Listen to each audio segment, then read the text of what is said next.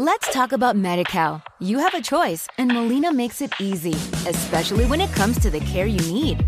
So let's talk about you, about making your life easier, about extra help to manage your health. Let's talk about your needs now and for the future. Nobody knows MediCal better than Molina. It starts with a phone call. Call 866 420 5330 or visit meetmolinaca.com. Let's talk today.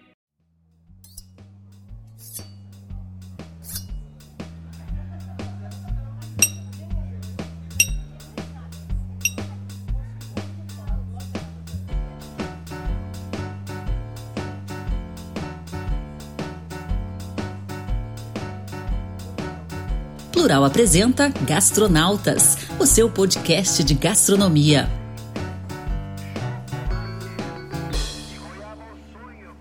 Olá, seja bem-vindo ao Gastronautas, o podcast de gastronomia do Jornal Plural. Eu sou André Torrente. E eu sou Rafael Zanetti. Oferecimento Mercadoteca. Se alimente de bons momentos. Acesse mercadoteca.com.br. Celavi Restaurante. Cozinha francesa descomplicada em um ambiente dos bistrôs de Paris. celavirrestaurante.com.br. Z Sushi Lounge Bar. Gastronomia japonesa com qualidade do Grupo Vino. Cantina do Délio. Faça seu pedido pelo site e ganhe 15% de desconto na primeira compra. cantinadodélio.com.br. E Restaurantes Victor. Os melhores sabores do mar. Acesse restaurantesvictor.com.br. Apoio Pacundê, podcast sobre todas as coisas.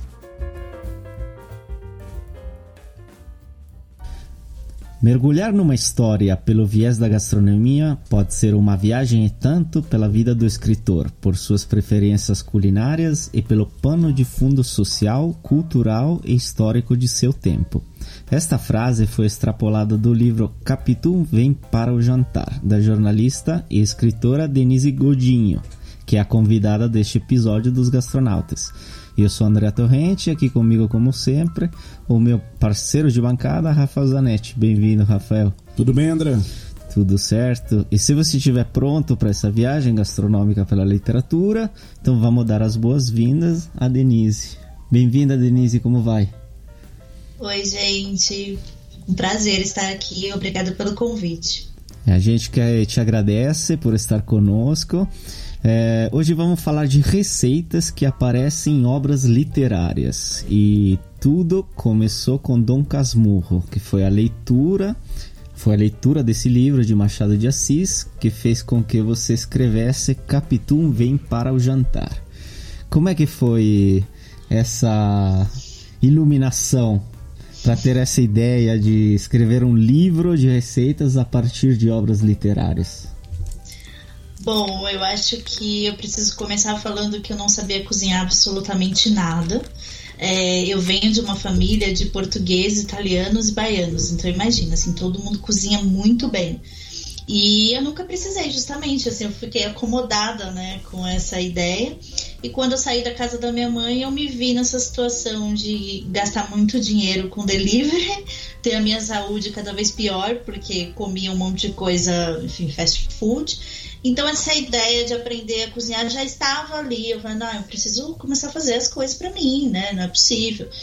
E aí, como eu sou jornalista, na época eu estava escrevendo uma reportagem sobre literatura para a revista Cultura, a revista da Livraria Cultura. E para a ocasião decidi reler Dom Casmurro do Machado de Assis. E aí, durante a leitura, eu me deparei com a menção de uma cocada, que é uma cocada importante para o desenvolvimento da história do Capitu, ou da Capitu e do Bentinho. E eu fiquei com muita vontade de comer o doce, né? Só que, enfim, eu lembro que eu não tinha, não tinha cocada em casa, não ia sair para comprar, então eu improvisei com os ingredientes que eu tinha, né? Com leite condensado e um coco ralado. E, enfim, fez, fiz ali uma cocada mole, né? De para comer lendo o livro. E essa coisa de ler a história comendo doce me trouxe alguns questionamentos, porque eu fiquei me perguntando se Machado de Assis gostava de cocada, se ele tinha colocado aquela cocada ali porque estava comendo uma cocada na hora. E aí me veio esse estalo, assim, por que não aprender a cozinhar com os meus escritores preferidos? E aí, no dia seguinte, eu já criei um blog, né, chamado Capítulo Vem para o Jantar, que está no ar até hoje. É, com a ideia, a princípio, era, era aprender mesmo. Então, eu ia recriar as receitas que eu encontrasse durante as minhas leituras. Mas, com o tempo, acabou virando uma pesquisa, porque eu comecei a perceber que o alimento dentro de uma obra traz contexto histórico, social, cultural e fala também sobre as preferências do escritor, que foi o caso do Machado de Assis, como eu descobri depois, ao longo da pesquisa, né, que ele realmente gostava de cocadas, inclusive ele chegou até a vender quando ele era criança. É, e aí é, acabou virando essa história, né? Em 2016 eu recebi o convite da editora Verus para escrever um livro, que é um livro de receitas literárias, mas com algumas é, crônicas, né, sobre a minha situação com as receitas, os, os livros. E hoje eu faço conteúdo na internet. E a cocada do Dom Casmurro que você traz na receita, na verdade, é, é bem diferente da cocada que a gente está acostumado a comer, né? Sim, Inclu né? Inclusive, a primeira vez que eu fiz, como eu não sabia cozinhar, eu fiz com leite condensado, porque era o que eu tinha em casa. Mas justamente depois que eu fui pesquisar a receita, eu entendi que, na verdade, naquela época não era feita com leite condensado. Hoje, se a gente procura no Google uma receita de cocada, a maioria pede leite condensado, né? Mas é, na época do livro, né? O livro foi lançado em 1899 já existia leite condensado, mas era uma iguaria muito cara, ela era importada. E na história da, né, quando Capitu e Bentinho estão, né, vivem essa passagem da cocada, o Bentinho vai contar para Capitu que ele vai para o seminário no dia seguinte. E a Capitu fica totalmente desorientada, assim, ela fica realmente chateada. E ela fala que ela é, passa nesse momento um escravizado vendendo cocada e ela recusa o doce. E esse é o grande, sei lá, acho que é a primeira noção do Bentinho de que começa, né? Ah, eu acho que a Capito gosta de mim. Ela ficou tão abalada que até recusou a cocada. E aí essa coisa de ser vendido por um escravizado mostra que era pouco provável que uma pessoa como ele tivesse acesso a um leite condensado que era um ingrediente muito caro na época. E eu fui pesquisar e descobri que na verdade ela era feita com coco ralado fresco e o mel da rapadura, que nada mais é do que derreter a rapadura, né, para ela virar aquele caldo mel mesmo, né? E é bem simples de fazer, né? Então você derrete a, a, a rapadura, coloca o coco ralado e ela endurece. Você coloca no mármore e o choque térmico endurece a cocada. É uma cocada de corte que chama, é isso? Isso, é, isso. É. Ah, ah, teve uma reportagem um tempo atrás, não sei se vocês leram, do um site chamado O Joio e o Trigo, que explica exatamente como a Nestlé conseguiu entrar no mercado brasileiro e hoje muitos doces usam leite condensado e outros produtos, porque a Nestlé foi muito hábil na década de 60, 70, 80 e continua até hoje. É, fazendo com que quase todas as receitas de doces levem Algo algum dele. produto da Sim, Nestlé. É. Sim. Eles estão é. fazendo um trabalho agora, inclusive, muito forte com restaurantes. É, onde eles desenvolvem sobremesas para os restaurantes. Então, sobremesa pudim com leite moça. Né? O pudim de leite normal, pudim leite moça. Uhum. E aí eles distribuem para o restaurante, porque muitos restaurantes, sobretudo restaurantes mais simples, é, fazer a sobremesa e tal é um trabalho, né? É, então ele já compra pronto, enfim. Então eles são há muitos anos aí é, especialista nisso, né? De ir incutindo as marcas e os produtos deles e você acaba virando refém. E formar o paladar, Sim. inclusive. Exato. Eu nunca imaginei isso da cocada que era com rapadura, é. por exemplo. Inclusive, na década de 40, teve uma passagem muito importante, histórica, porque por conta da Segunda Guerra Mundial, o Brasil também teve é, sofreu com produtos, né? Com né, o preço né? dos produtos, uhum. né? E aí o Getúlio Vargas fez uma campanha muito grande porque diminuiu a produção de leite. Então ele veio com uma campanha muito forte para você substituir o leite pelo leite condensado. E então foi uma época que as pessoas realmente tinham. Era mais fácil, era mais fácil encontrar leite condensado e mais barato comprar leite condensado do que leite. Então as pessoas misturavam com água para beber. Inclusive teve até uma campanha para dar de mamadeira para as crianças. Então acho que isso foi um grande responsável para é, também fazer com que o leite condensado entrasse com força assim na casa das pessoas, sabe? Sabe que uma uma eu tive uma descoberta no seu livro que que eu fiquei feliz, que eu, eu gosto muito de Mário Quintana. E a minha sobremesa preferida, meu doce preferido é o quindim. E ele era, ele, inclusive, ele tinha o apelido de Mário Quindim entre os Sim. amigos, tá? porque ele só comia quindim, é, café e quindim. Sim, era o doce preferido dele, assim. É muito legal essa passagem, porque todas as pessoas que conheciam ele comentam, assim, que não existiu o Mário Quintana sem quindim, assim. Eu, eu ontem tava voltando de viagem, inclusive parei no, na estrada, olhei assim um bonito amarelo, ah, não passa. e é muito fácil de fazer, né? Escuta, Rafael, cocada, quindim, esses doces mais mais doces, né, mesmo na confeitaria brasileira. Se você tivesse que indicar algum vinho para harmonizar. Então, é, normalmente a gente faz a harmonização por similaridade ou contraste, né? É, então, doce com doce ou doce com, ou ao contrário, com bastante acidez para cortar e tal. Mas nesse caso, é, em ambos aí, é, eu prefiro doce com doce, né? Então, algum vinho que tenha residual de açúcar. É, e aí pode ser um espumante é, demi-sec, por exemplo, que é algo gostoso, que tem algum frescor, tem alguma acidez, então limpa, não fica excessivamente doce, não vai carregar. O quindim fica uma delícia. Ou então alguns alguns, de novo, a gente vai para aquela dica de sempre de região, mesma região, mesma comida e vinho. O quindim tem muito similaridade com alguns doces portugueses, né? Uhum. E, e o quindim com moscatel de Setúbal, que é um vinho doce de sobremesa feito na Península de Setúbal, no sul de Lisboa, fica uma delícia. É um vinho que infelizmente se encontra pouco no Brasil, mas é delicioso. E aí uma, uma harmonização mais fácil para os dois, inclusive, porque se encontra bastante em bons preços, é com vinho do Porto. Uhum. Você pode fazer um vinho do Porto Tawny, que é aquele já envelhecido, aquele que já tem algum tempo de adega antes de sair, e vai ficar, vai ficar muito bom aí com, com esses doces. E Denise, são quantas receitas nesse livro?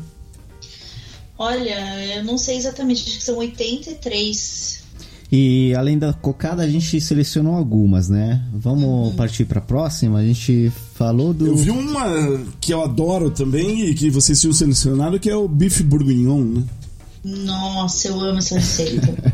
é, essa dá um trabalhinho para fazer, né? Dá, dá. Conta um pouquinho, um onde aparece essa receita que você preparou? Em qual obra?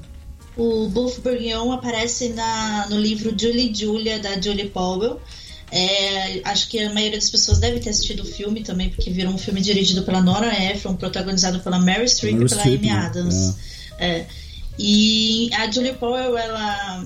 Eu, eu costumo dizer que eu penso muito no, no meu projeto quando eu falo da, do Julie Julia, porque ela também né, decide fazer um blog para preparar as receitas do livro Mastering the Art of French Cooking da Julia Child. Então ela dá um prazo de um ano para ela fazer todas as receitas do livro. Se eu não me engano, são 500, mais de 500 receitas. E aí ela faz esse blog para contar a empreitada, né? E acaba né, virou um sucesso, assim, de repente as pessoas começam a convidar ela para falar sobre o assunto tal. E aí, o Buff Bourguignon, ele é importante é, porque, no caso da Julia Child, né, que é uma grande chefe americana, ela... É, eu já ouvi pessoas falando que ela foi a grande responsável por ensinar os americanos a cozinhar, porque ela foi pra TV. É, é como se você. Eu acho que a Julia Child é o equivalente dela Ana Maria Braga hoje em dia, talvez. e. É verdade, é uma boa, é uma é. boa analogia. É, analogia. E, e então eu acho que quando ela primeiro episódio do programa dela na TV, que ficou no ar 10 anos, ela faz o Buff Bourguignon, porque ela fala que era uma receita quando você precisa colocar a sua reputação à prova. E no caso da Julia, Julie Powell, né, que ela estava ali fazendo blog, ela recebe uma em determinado momento da história, ela recebe uma ligação de um jornalista que quer fazer um encontro dela com a Judith, que é a editora que lançou o livro da Julia Child é, nos Estados Unidos. E aí ela fica assim, ela fala, não, então para essa ocasião eu só vou fazer o Buff Bourguignon, porque eu preciso colocar minha reputação à prova. E aí ela faz, só que ela acaba dormindo, tomando umas. Um, ela faz uns drinks cozinhando, e é uma. É uma, uma receita que demora muito tempo, uhum. né? Ela demora 4, 5 horas. Cozimento e lento, aí, né? É, então ela acaba dormindo. E quando ela acorda de manhã, tá arruinado, assim, sabe? Todo queimado. Ela não vou fazer de novo. Ela inventa uma dor de barriga no trabalho, não vai trabalhar e faz de novo. Fica perfeito, mas aí um pouco antes do jantar, a mesa toda posta, o jornalista liga e fala que a Judith não vai poder ir porque ela é muito velhinha já e tava chovendo, então ela não ia conseguir sair de casa. E aí ela acaba, né, convidando o jornalista, no caso do livro, né? No livro ela convida o jornalista, ah, eu já tô com tudo pronto aqui, você não quer vir jantar? E o cara vai, eles jantam, mas no filme ela acaba brigando com o marido, enfim, eles acabam até se separando por um tempo. É, e eu faço o Buff Burger hoje em dia justamente quando eu preciso colocar minha reputação à prova, sabe? Inclusive, você fez uma vez, né? Com a tua ex-sogra, eu acho, é, você conta no livro. É, ela é uma mulher que cozinha muito bem, assim, sabe? E ela cozinha de olho, de intuição, sabe? Ela era uma coisa assim, eu falei, nossa. E ela queria, né? Desde quando eu criei o Capitu, né? É, ela queria de todo jeito conhecer e que eu cozinhasse para ela. Falei, bom, vou fazer o Buff Bourguignon, né? Nossa, no tempo que durou o namoro com o filho dela, foram sete anos, eu ouvi ela falar do Buff Bourguignon. Nossa, o vinho faz toda a diferença na receita e tal. Então foi, né? E assim, até hoje, assim, o namoro, daquele namoro não durou e outros vieram.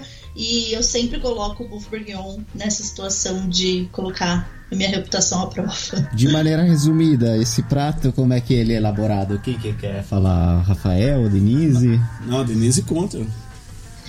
Então, ele é, na verdade, eu costumo dizer que ele é um picadinho de isso, carne. Isso. É ele é um picadinho de carne, só que ele é cozido, cozido no né? tinto. É.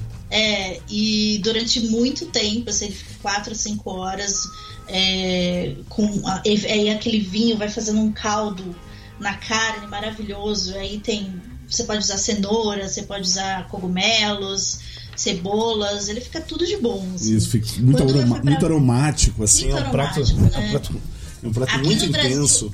É, aqui no Brasil você pode comer ele só ele, só o picadinho, mas com arroz, com macarrão. Mas quando eu fui, tem até uma, uma história engraçada. Quando eu fui pra França, eu fui comer o Buff Bourguignon e eu tava com um amigo e ele pediu arroz. E o garçom ficou super ofendido, sabe? Como você vai comer arroz com o Bourguignon? Eles, eles comem com batatas também, né? Exato, com batata. Isso, é. É uma, é uma delícia do prato. É um prato muito de inverno, né? Porque é um prato quente, assim, um prato acolhedor. É, e ele, o cheiro que ele deixa na cozinha quando ele tá sendo preparado é incrível.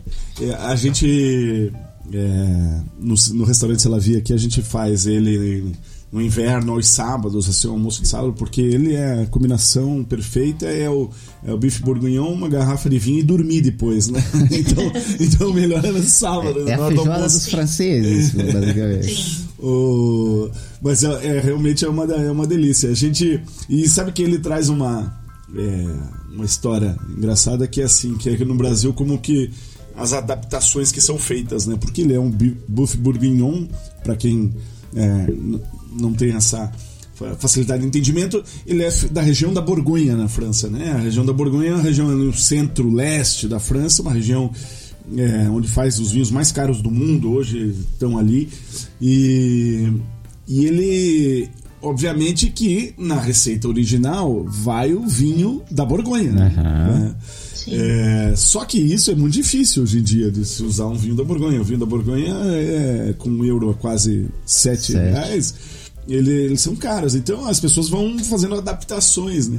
E isso tem muito no Brasil com filé, é, molho madeira, né? O filé molho madeira é com vinho vinho madeira, madeira. né? Deveria ser com vinho madeira, que é um vinho fortificado. e se usa com qual- qualquer vinho menos madeira, porque senão não, não, tem madeira. É um vinho super difícil de se encontrar. É, mas o bife bourguignon, falando já de vinho, aí sim, faça um esforço é, e compre um, um Borgonha para uma ocasião especial. Borgonha são os vinhos feitos é, tintos, sobretudo com uva Pinot Noir, é, que é uma uva super elegante, perfumada também, macia. Então ela, ela faz um casamento com esse prato que é, é mágico. É, vontade. Agora deu fome. Aqui, hora, hora Eu do também, almoço. tava- Hora do Tava almoço. pensando. é. Você gosta de vinho? Gosto, mas eu não entendo né, muito bem, assim, eu sei o básico, mas gosto, assim, todo dia à noite aquela taça de vinho e tal.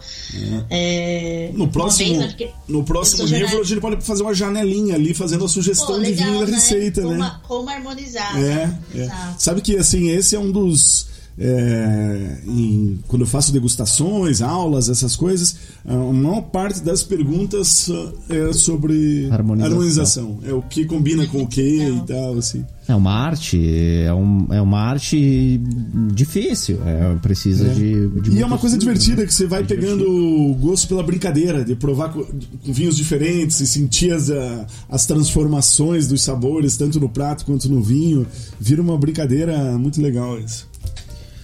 Então, vamos, vamos comentar mais uma receita, já que são 80. É... Denise, vamos falar da torta de limão? Vamos. Da onde que vem essa torta de limão? Qual é a história dela? A torta de limão é da Sylvia Plath e a Sylvia Plath ela é uma escritora americana, é uma das minhas preferidas, assim, eu gosto muito da obra da Sylvia Plath. E é, ela fala sobre bloqueio criativo. Eu acho que todo mundo que escreve, que precisa criar alguma coisa, passa por esse momento em, algum, em alguma hora da vida, bloqueio criativo. E no caso da Sylvia Plath, ela parava tudo que ela estava fazendo quando ela estava escrevendo e, enfim, é, não, não vinha mais inspiração. Ela parava, ia para a cozinha e preparava uma torta de limão com é, a cobertura em cima que ela chamava de tampa dos anjos. Você vê como que realmente devia ser uma, uma torta muito boa, né? E eu adoro torta de limão, então quando eu, eu vi essa história, eu fiquei empolgada para fazer uma torta de limão, né? Que é simples de fazer também. É, e é muito, muito legal isso, assim, porque eu fiquei buscando na, no meu caso, qual é a receita que me inspiraria, sabe? Porque tem gente que para, vai fazer um brigadeiro, vai fazer alguma coisa. E acho que num bloqueio criativo escolher uma torta de limão é uma boa, uma boa pedida. E ela tem uma história trágica, né, a Silvia? A história de vida é. dela, o final da vida dela é trágico, né? Trágico. Dá um arrepio.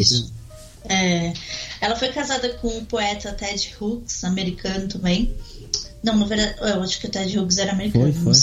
foi ah, é. não sei se foi americano, não sei se é americano. Agora eu tô na dúvida se ele é americano ou inglês, eu acho que é americano.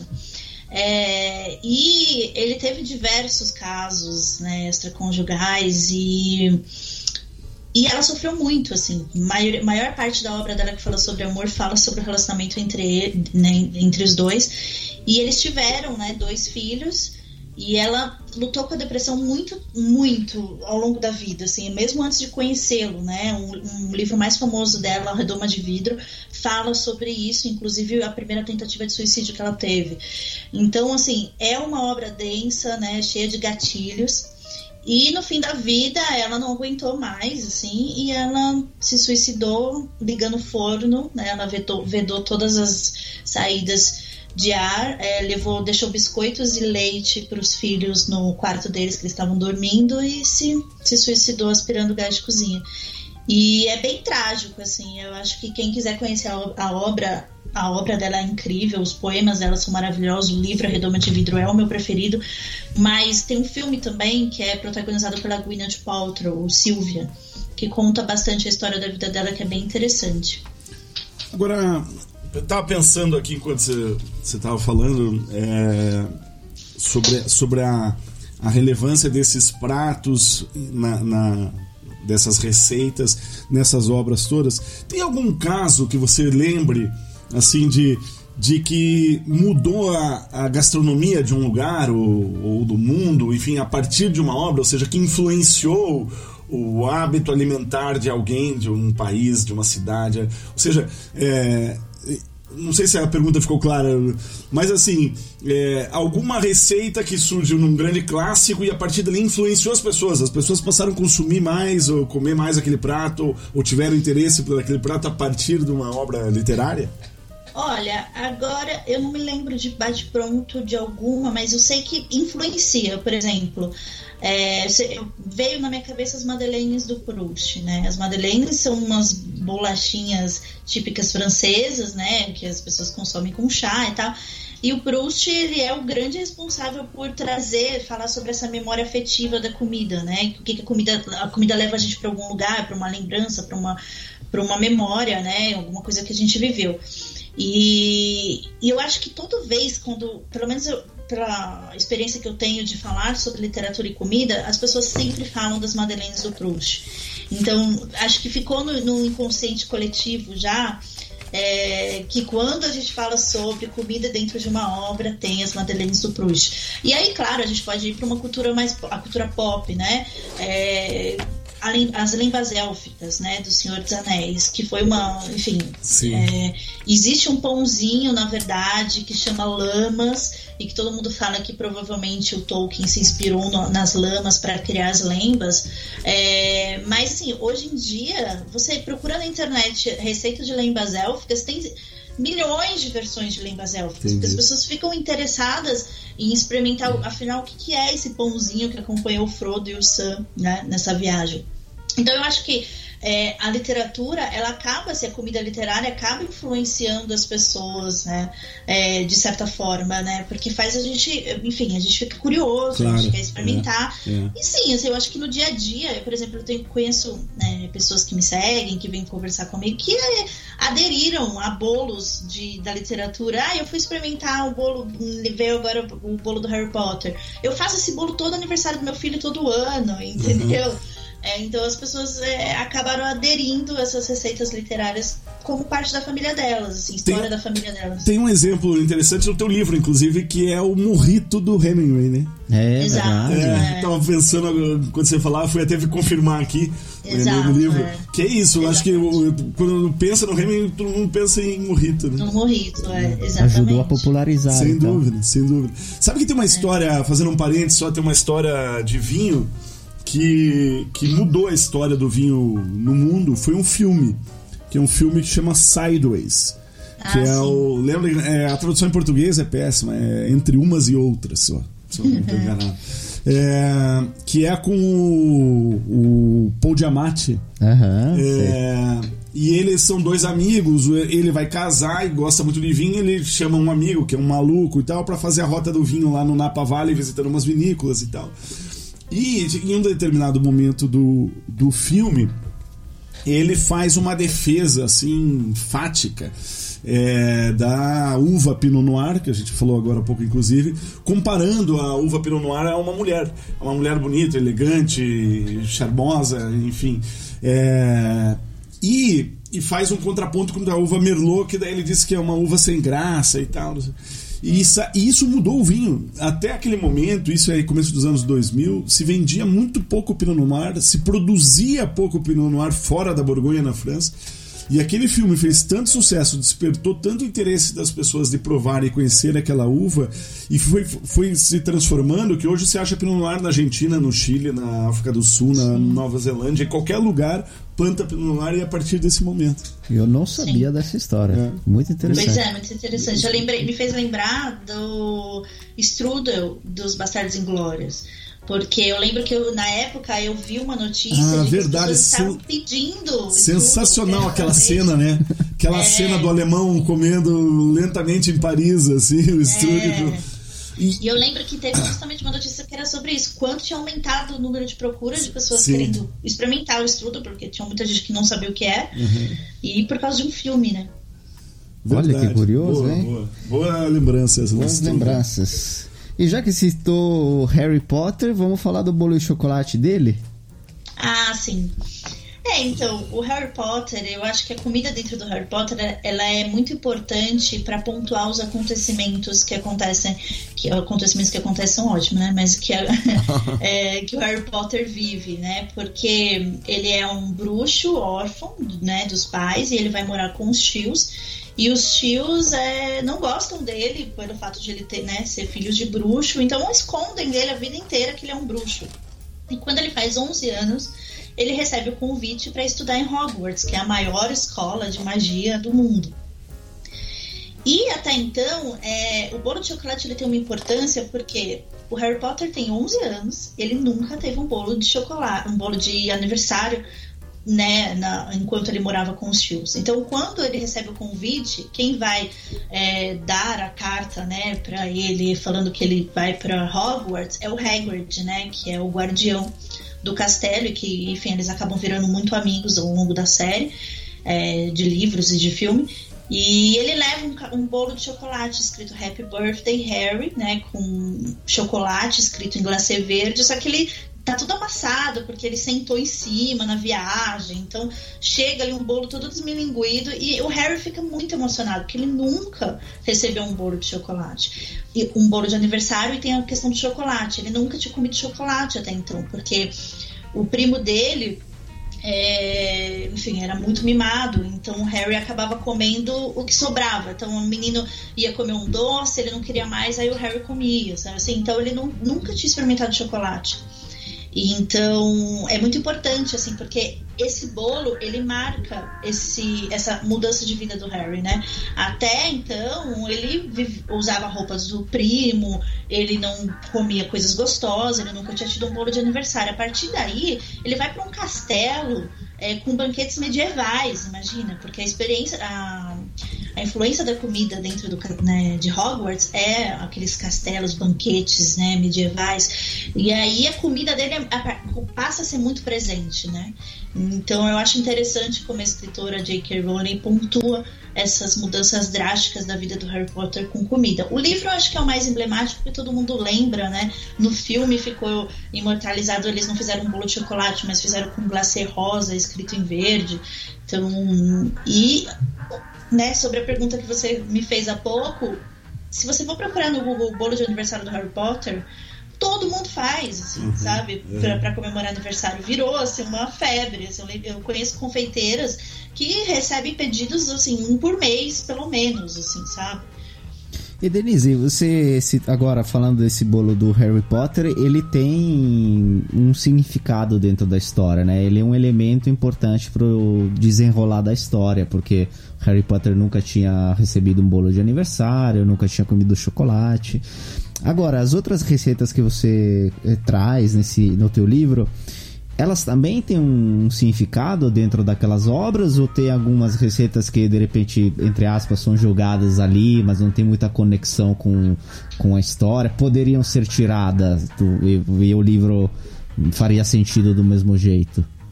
Eu acho que dentro da história, elas sempre vão fazer algum sentido. Seja, por, por mais que elas não falem sobre o que é, pontuem que aquele personagem está vivendo, elas trazem um contexto histórico, elas mostram pra gente como que aquele alimento era feito dentro daquele período, daquela ou como ele é, ele é consumido dentro daquela cultura, né? Por exemplo, é, no próprio Harry Potter tem uma questão muito interessante sobre a tradução.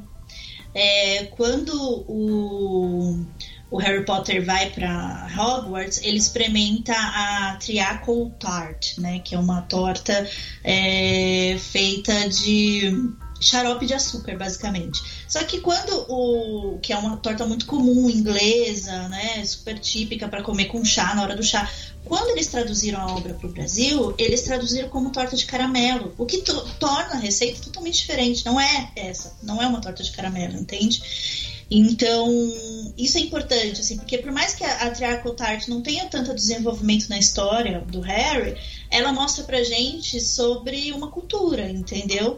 É, quando eles traduziram para o Brasil, eles, acho, eu imagino, né, que os tradutores pensaram, bom, faz muito mais sentido uma torta de caramelo aqui no Brasil. Ninguém sabe o que quem que é uma Triarchal Tart.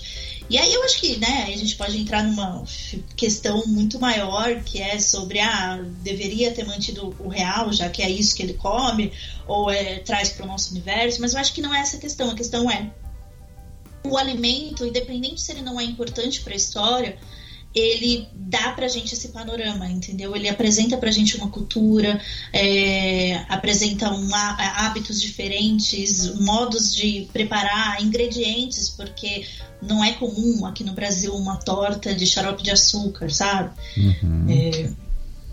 E falando em torta em bolo de chocolate, Rafael? Sabe, sabe que eu tenho um, eu tenho essa falha no meu na minha biografia, eu não não li e não assisti Harry Potter. Eu também não. Também não? Já que você falou, eu. Estamos fazendo confissões me, aqui. Me entreguei, não queria revelar isso. Mas... Ah, eu, eu, eu gosto, porque foi muito importante. Assim, quando o primeiro livro chegou, eu tinha, sei lá, 11, 12, acho que 13 anos. Então, foi muito importante para o meu desenvolvimento como leitor, assim, sabe? Então eu tenho uma, uma, um carinho, né, por Harry Potter. Mas eu entendo, assim, conheço muita Não, gente. E, e você acha que me contou que é uma das receitas mais procuradas no teu é... site, né? Não, tudo que é do Harry Potter, mas acho que a mais procurada é a cerveja manteigada. Cerveja manteigada, o que, que é isso? Então, quando eu li a primeira vez, eu imaginei que era um chopp com manteiga. Eu falei, misericórdia. Deus me livre. que coisa horrorosa. Olha, tem uns barzinhos por aí que É, parece que. Isso. Não. E aí eu fui pesquisar e descobri que. Na... Então, tem toda uma polêmica aí, que é o seguinte: a... em Harry Potter, a cerveja manteigada é uma cerveja que aparece muito, né? Os personagens bebem essa cerveja. E quando os livros foram lançados, uma jornalista no New York Times fez um artigo acabando com a escritora, falando que ela estava influenciando uma bebida alcoólica para um público infanto-juvenil. E a J.K. Rowling veio a público e falou: gente, não, é, na verdade é uma bebida de caramelo, é uma bebida doce, não tem álcool. Beleza, ficou, pegou. Até hoje no, no, no parque lá na Universal, em Londres, eles vendem a bebida de caramelo. Acontece que existem algumas pistas ao longo da obra que dão a entender que, na verdade, tinha álcool sim. Talvez em uma, uma quantidade muito pequena, mas tinha. É, então, assim, o pessoal fala que ela inventou essa bebida de caramelo na hora só para desviar da polêmica. É, mas assim, eu acho que na verdade, na minha opinião, como leitora, como pessoa que leu assim, o Harry Potter, eu acho que sim, tinha álcool, tem algumas passagens bem é, estranhas. E eu acho que na verdade ela deve ter pensado num hidromel, sabe assim? Ah, sim. É, quando ela criou o, o, a cerveja manteigada. Mas hoje em dia é uma receita feita de caramelo e um tem muitas receitas diferentes com creme ou um, um sorvete que derrete no caramelo é, quente, então ele vai. Você coloca água com gás ou refrigerante, tem até gente que faz com refrigerante, e ele fica parecendo um chopp, sabe? Uhum. Fica com cara de um chopp, assim. E você ensina Então- essa receita de cerveja manteigada. Olha que curioso. Essa tá no livro Assim, também? Essa eu não vi. Tá. Tá. Então, tem várias. Lá no blog também tem, tem três versões da receita. né? Uma com refrigerante, uma com água com gás. Mas tem uma, uma curiosidade sobre essa receita que o chefe do, do parque da Universal, né? Ele foi encarregado de criar a cerveja manteigada para vender lá no parque. E ele tinha que passar pela J.K. Rowling, ela tinha que provar e falar, não, é isso, não é e tal. E parece que ele fez mais de 100 versões para ela. Pra ela falar, não, agora é isso, né? Fal- Isso faltou aí, ele colocar um dedinho de vodka. Né? Exato. Só que assim, é uma receita, né, escondida, sete chaves, então todas essas receitas que tem hoje, inclusive a minha, são versões, Uhum. porque eles não, não, não divulgam a receita original.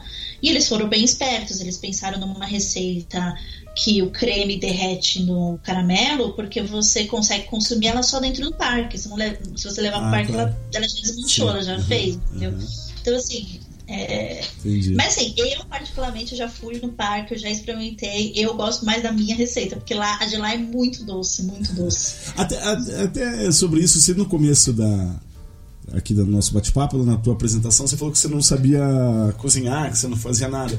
Mas e como é que foi esse desenvolvimento? Você aprendeu sozinha lá? Deve ter errado bastante Foi, também, é, né? Sozinha na inventando- cozinha? Tem um monte de coisa que deu errado, muitos, né? é, enfim, acidentes na cozinha. E, mas assim, hoje em dia eu sempre falo que acho que cozinhar ele é um aprendizado que nunca acaba, né? verdade. Porque a gente vai se aperfeiçoando e vai conhecendo outras técnicas e tal. Mas hoje em dia eu falo sim, consigo é, cozinhar coisas legais, né? Tem muitas coisas que eu quero aprender ainda, mas comparado com o que eu era, eu não sabia quanto tempo demorava para fazer um ovo cozido, né? Hoje eu sei que em uns sete minutos é perfeito. Há, há esperança para mim, então. Eu ainda há tempo de aprender. Sabe que é, sobre o. Te respondendo sobre o bolo de chocolate com vinho. é, de novo, se você puder encontrar, é raro. é, tem um vinho do sul da França, é, de uma região pequenininha que chama-se Banyuls. É um vinho é, fortificado também, no mesmo processo que se faz o vinho do Porto, com a uva Grenache, que é a uva do Vale do Rhône, a uva que faz o Chateauneuf do Pape, chama Garnacha na, na Espanha. E esse é o vinho que todos os críticos em degustações às cegas escolhem como a melhor harmonização para o chocolate. O chocolate não é muito fácil, não, porque ele é muito intenso, né? tem muito sabor, e assim, um vinho de sobremesa normal, um vinho branco, um colheita tardia, é, normalmente não aguenta o tranco. Então, é, a primeira opção é um Banils, e a segunda opção de novo a gente cai no vinho do Porto, um Porto Town, se puder achar um Porto envelhecido. Uma pena que no Brasil você bebe muito pouco Porto, a gente não tem muito hábito, mas são extraordinários e, e você pode, a, a, vantagem do Porto, você pode abrir a garrafa e tomar um pouquinho todo dia, ou quando tiver uma sobremesa e tal. Ele fica lá 60 dias aberto, você pode deixar ele na geladeira, que não tem problema nenhum. E, e, esse bolo de chocolate provavelmente deve harmonizar com essa cerveja manteigada, né? É... Nossa, vai dar um sugar rush, mas vai. Ah, é.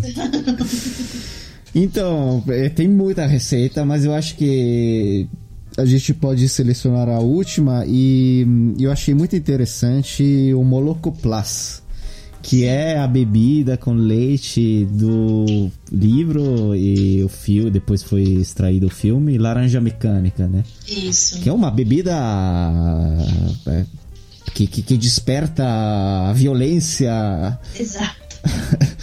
nas, nas pessoas, no Alex e nos companheiros dele, né? Qual que é a história Sim. dessa receita? Então, o Alex, né, esse protagonista da história, né, e ele tem esses rompantes de violência, muito influenciado também pelo causa do Moloko Plus, e que é vendido nesse The Milk Bar, é, The, Milk, The Milk Bar Korova, é, se eu não me engano, não lembro exatamente isso, o nome exatamente. do isso. E ele tem é, esse bar, ele não tem licença para vender bebida alcoólica, então ele vende leite com drogas tipo LSD apenas, né? E aí essa bebida, obviamente, faz sentido, age como um combustível, né, pro Alex ter esses rompantes de, né, cometer esses atos violentos, né? Ele sai quebrando tudo, batendo as pessoas, estuprando até. É, é bem. Tá, mas você não ensina essa receita, né, Denise? Não, não. a minha versão é com. É... É com absinto? Nossa, a fada verde, absinto. É, eu vejo a fada verde na cabeça, não veio absinto, não. É, com absinto, porque eu, eu, até falo no livro que a gente precisa manter a fuma de mal do drink, né? Mas assim, sobre essa questão do contexto histórico, é até interessante falar, né? Porque a escolha de ser um leite não é à toa, né? O leite, o leite ele é utilizado hoje como um símbolo neonazista, né? Existe toda essa, essa uma distorção histórica e científica que os brancos eles uh, biologicamente eles digerem melhor o leite. Então é, os supremacistas é, dizem que associam o leite a uma suposta inteligência superior ariana, né? Então, quando você escolhe o leite, no caso do Alex, que tem uma, todas essas questões violentas, ele é, um personagem racista, preconceituoso, misógino, é, não é à toa que seja um drink feito com leite, né? Então. Ah, você acha que tem essa referência? Olha só, eu, eu não acho. tinha pensado nessa, nessa coisa.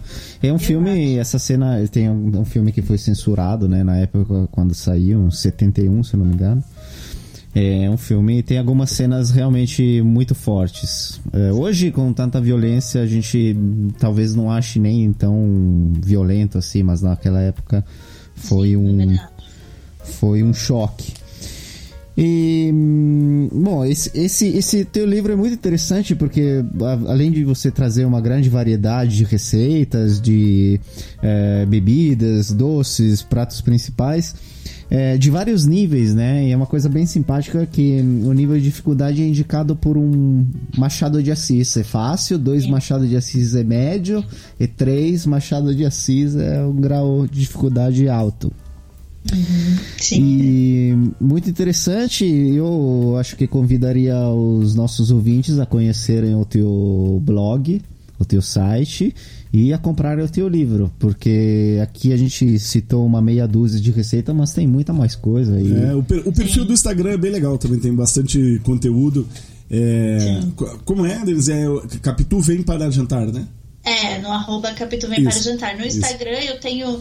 É porque assim, eu, eu, me encontrei mesmo fazendo conteúdo ali no Instagram, gostei muito da, da, da plataforma ali, do aplicativo, porque é, eu posso explicar, sabe? Eu posso fazer uma semana temática de um autor e ah, eu faço uma receita literária, no outro dia eu falo sobre o contexto histórico. Então, eu acho que é, é uma. deu para separar bem, explicar bem sobre por que, que aquele alimento está numa obra é, e fazer com que as pessoas né, compreendam e, enfim, se inspirem, né? E também entretenimento, claro. Né?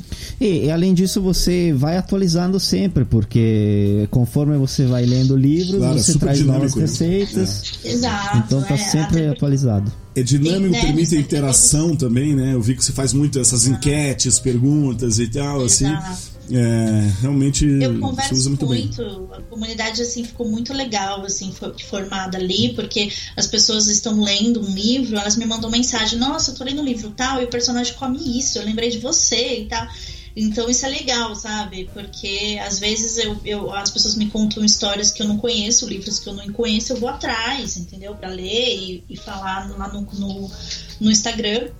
E também tem a questão, né, que o livro foi lançado em 2016, então no Instagram e lá no site tem receitas novas, mas muito mais receitas do que estão no livro, né? Então, sigam o arroba Capitu Vem para o Jantar e também o nosso arroba dos gastronautas, que é arroba podcast gastronautas. Denise, muito obrigado pela sua participação, parabéns pelo seu trabalho e quem sabe a gente conversa numa próxima. Ah, adorei, gente. Foi um papo muito gostoso, ainda mais agora no horário do almoço. Foi bem inspirador. Obrigado, Denise. Obrigado. Parabéns pelo trabalho. Muito legal mesmo. Muito obrigada. Obrigado, Rafael. Um abraço. Um abraço. Tchau. Oferecimento Mercadoteca. Se alimente de bons momentos. Acesse mercadoteca.com.br. Celavi Restaurante. Cozinha francesa descomplicada em um ambiente dos bistrôs de Paris celavirrestaurante.com.br. Z Sushi Lounge Bar, gastronomia japonesa com qualidade do Grupo Vino. Cantina do Délio, faça seu pedido pelo site e ganhe 15% de desconto na primeira compra. cantinadodélio.com.br. E Restaurantes Victor, os melhores sabores do mar. Acesse restaurantesvictor.com.br. Olá, você conhece a Pacundê? A Pacundê é uma produtora de podcasts de Curitiba que preza pela independência e pelo bom conteúdo. Com a distribuição gratuita de diversos programas dos mais variados temas, a Pacundê precisa da sua ajuda para continuar funcionando e produzindo. Acesse pacundê.com.br e colabore. Sendo um apoiador, você participa de discussões sobre nossos programas, concorre a prêmios mensais e mantém funcionando a engrenagem tão machucada da comunicação independente. Seja um apoiador. Pacundê, podcast sobre todas as coisas. Você ouviu Gastronautas, produção Andréa Torrente, apresentação Andréa Torrente e Rafael Zanetti, locução Sandra Guimarães, edição Sandy Bart, comercial Bob Maroc, uma produção do Jornal Plural. With lucky landslots, you can get lucky just about anywhere. Dearly beloved, we are gathered here today to. Has anyone seen the bride and groom? Sorry, sorry, we're here. We were getting lucky in the limo and we lost track of time. No, Lucky Land Casino, with cash prizes that add up quicker than a guest registry. In that case, I pronounce you lucky. Play for free at LuckyLandSlots.com. Daily bonuses are waiting. No purchase necessary. Void where prohibited by law. 18 plus. Terms and conditions apply. See website for details. Hey guys, it is Ryan. I'm not sure if you know this about me, but I'm a bit of a fun fanatic when I can. I like to work, but I like fun too. It's a thing. And now the truth is out there. I can tell you about my favorite place to have fun. Chumba Casino. They have hundreds of social casino style games to choose from with new games released each week. You can play for free anytime, anywhere and each day brings a new chance to collect daily bonuses. So join me in the fun. Sign up now at ChumbaCasino.com. No purchase necessary. VGW. Void were prohibited by law. See terms and conditions. 18 plus.